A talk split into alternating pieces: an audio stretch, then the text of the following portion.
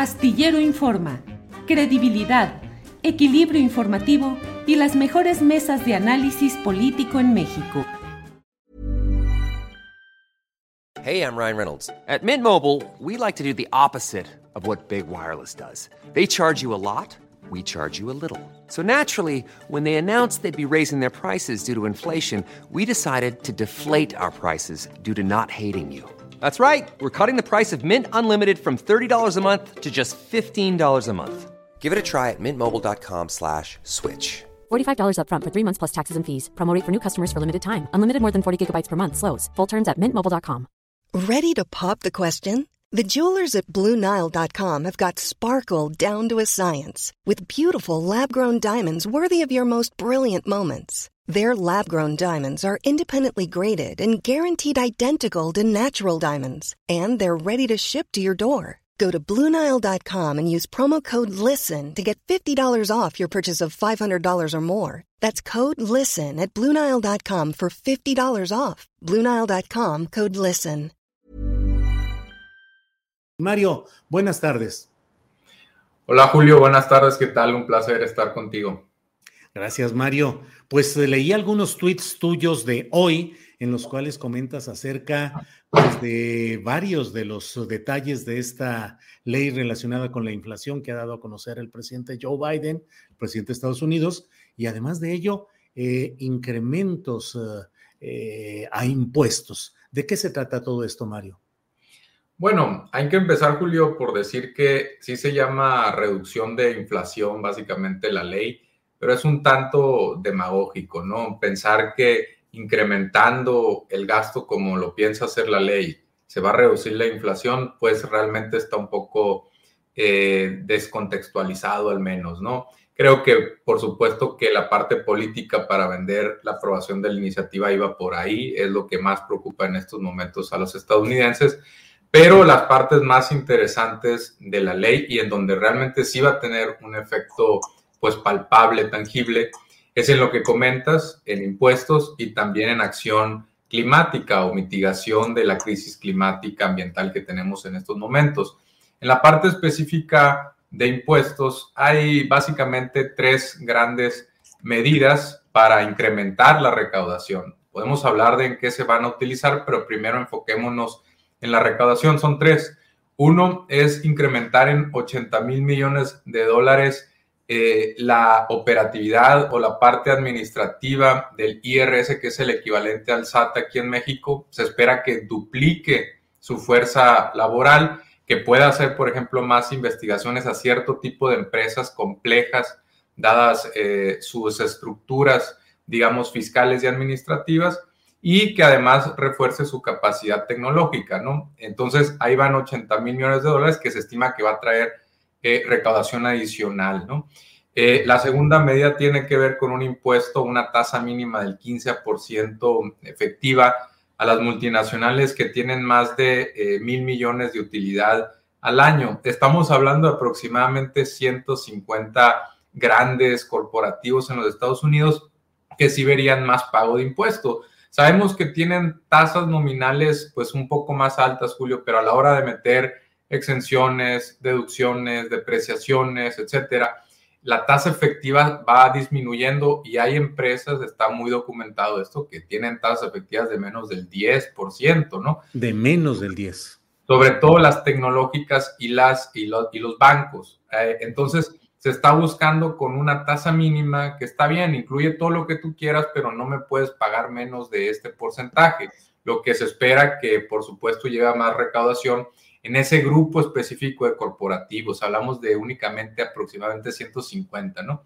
Y la tercera... Mario, y esa medida eh, pues afecta a los grandes capitales.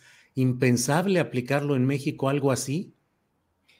Eh, bueno, este, en México también sería interesante porque va de la mano con la tercera iniciativa que te comento, que es un impuesto a la recompra de acciones, Julio. También está muy ligado a esto porque a veces cuando las empresas tienen utilidades, el, digamos lo que el neoliberalismo siempre dijo es, bueno, se va a inversión, ¿no? Y nos beneficia a todos porque queda empleos.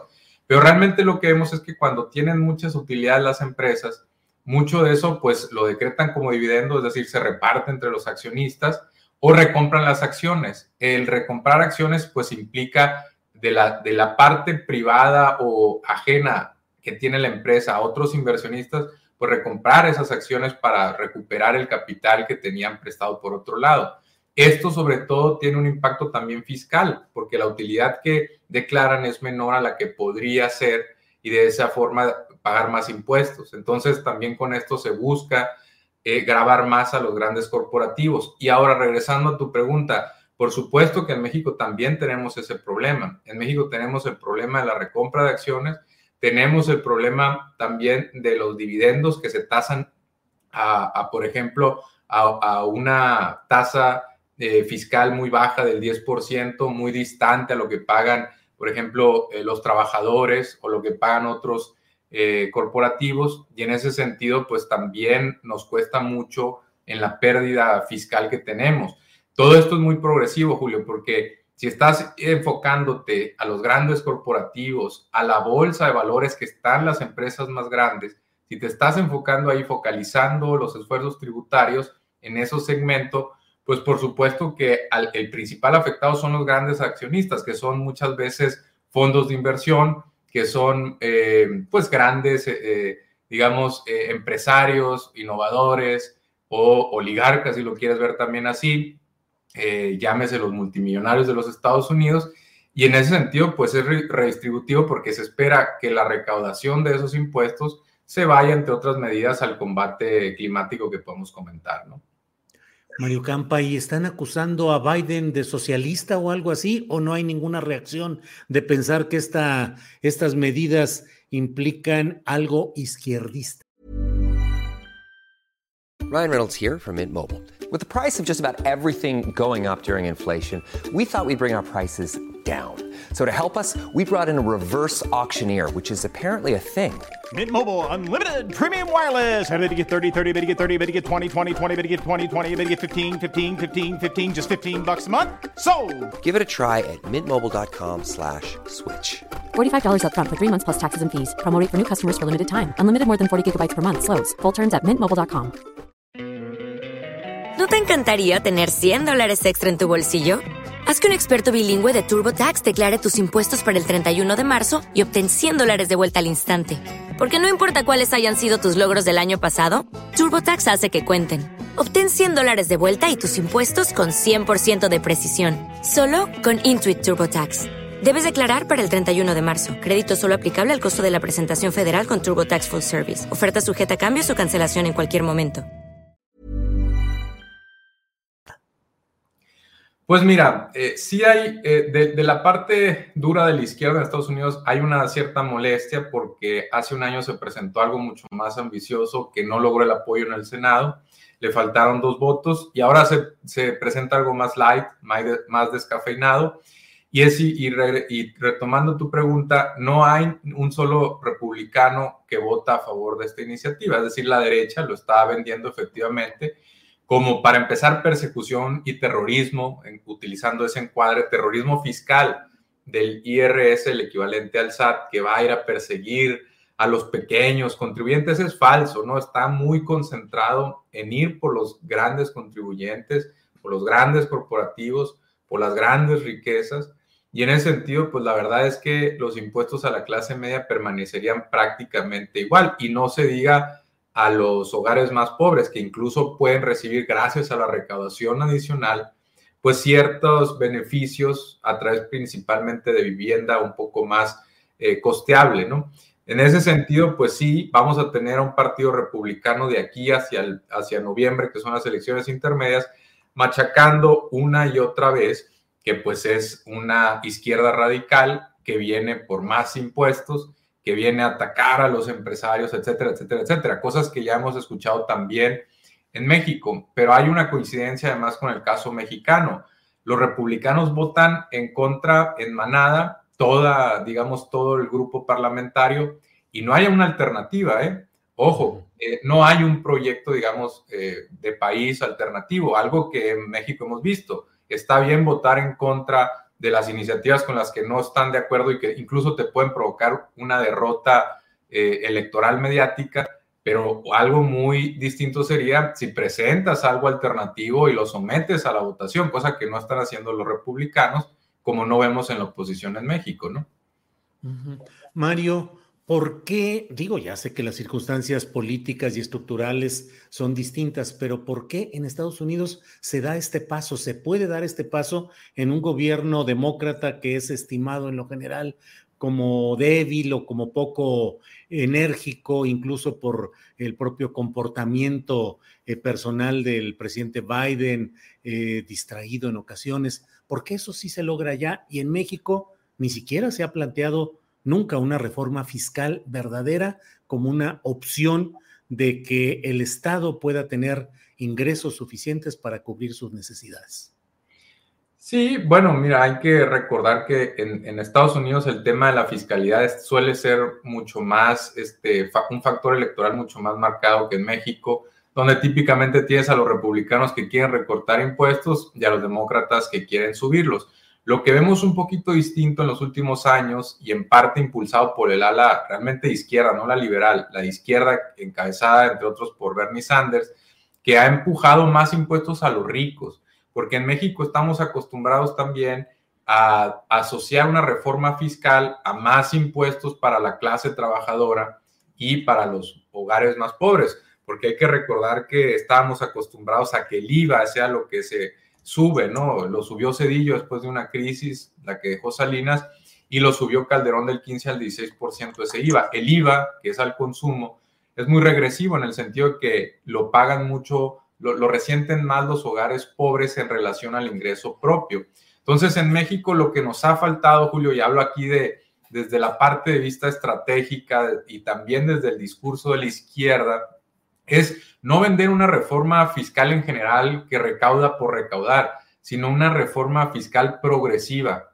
Progresiva quiere decir que le cobra tasas más altas, impuestos más altos, a veces incluso focalizado específicamente a los más ricos. Eso es lo que hay que posicionar, que no se, no se trata de reformas o de nuevos impuestos que afectan al 90%, sino al 10, al 5, al 1% más rico. Y es ahí donde hay que dirigir los esfuerzos en un país donde México, como México, que tiene tasas de pobreza cercanas al 50% de la población, uno de los países más desiguales del mundo y además el de la OCDE que menos recauda impuestos y por ende menos gasto social tiene para reducir estas desigualdades, ¿no? Entonces yo creo que hay que ir evolucionando en el debate público y hay que plantear la necesidad no de cualquier reforma fiscal, una reforma fiscal progresiva y si quieres quítale la etiqueta progresiva que le cobre más a los ricos para ser francos y directos, ¿no? Pues sí, pues difícil en las circunstancias políticas y siempre con la reacción, los coletazos de los grupos de poder económico en México que ante la menor eh, latismo de una reforma que afecte sus eh, ganancias, eh, se ponen complicadas las cosas. Mario, pues gracias por esta oportunidad de platicar, de analizar estos temas, a reserva de lo que desees agregar para complementar o para añadir algo. Mario. Un gusto, Julio, estar contigo. Digo, es una reforma, se considera eh, histórica en términos del combate al clima. Para, para resumir, no afecta mucho la inflación y sí es progresiva en el sentido de recaudar más impuestos a los ricos. Yo creo que hacia 2024 México tiene que plantearse el debate de esa reforma fiscal progresiva y pues estamos en buen tiempo, ¿no? Y un saludo a todos, a la audiencia y gracias por recibirme. Al contrario, Mario, muchas gracias y buenas tardes. ¿No se merece tu familia lo mejor? Entonces, ¿por qué no los mejores huevos? Ahora, Egglands Best están disponibles en deliciosas opciones. Huevos clásicos, de gallina libre de jaula y orgánicos de Egglands, que ofrecen un sabor más delicioso y fresco de granja que le encantará a tu familia. En comparación con los huevos ordinarios, Egglands Best contiene la mejor nutrición como 6 veces más vitamina D, 10 veces más vitamina E y el doble de omega 3 y B12. Solo Egglands Best. Mejor sabor, mejor nutrición, mejores huevos. Visita egglandsbest.com para más información. ¿No te encantaría tener 100 dólares extra en tu bolsillo? Haz que un experto bilingüe de TurboTax declare tus impuestos para el 31 de marzo y obtén 100 dólares de vuelta al instante. Porque no importa cuáles hayan sido tus logros del año pasado, TurboTax hace que cuenten. Obtén 100 dólares de vuelta y tus impuestos con 100% de precisión, solo con Intuit TurboTax. Debes declarar para el 31 de marzo. Crédito solo aplicable al costo de la presentación federal con Turbo Tax Full Service. Oferta sujeta a cambios o cancelación en cualquier momento. Para que te enteres del próximo noticiero, suscríbete y dale follow en Apple, Spotify, Amazon Music, Google o donde sea que escuches podcast. Te invitamos a visitar nuestra página julioastillero.com.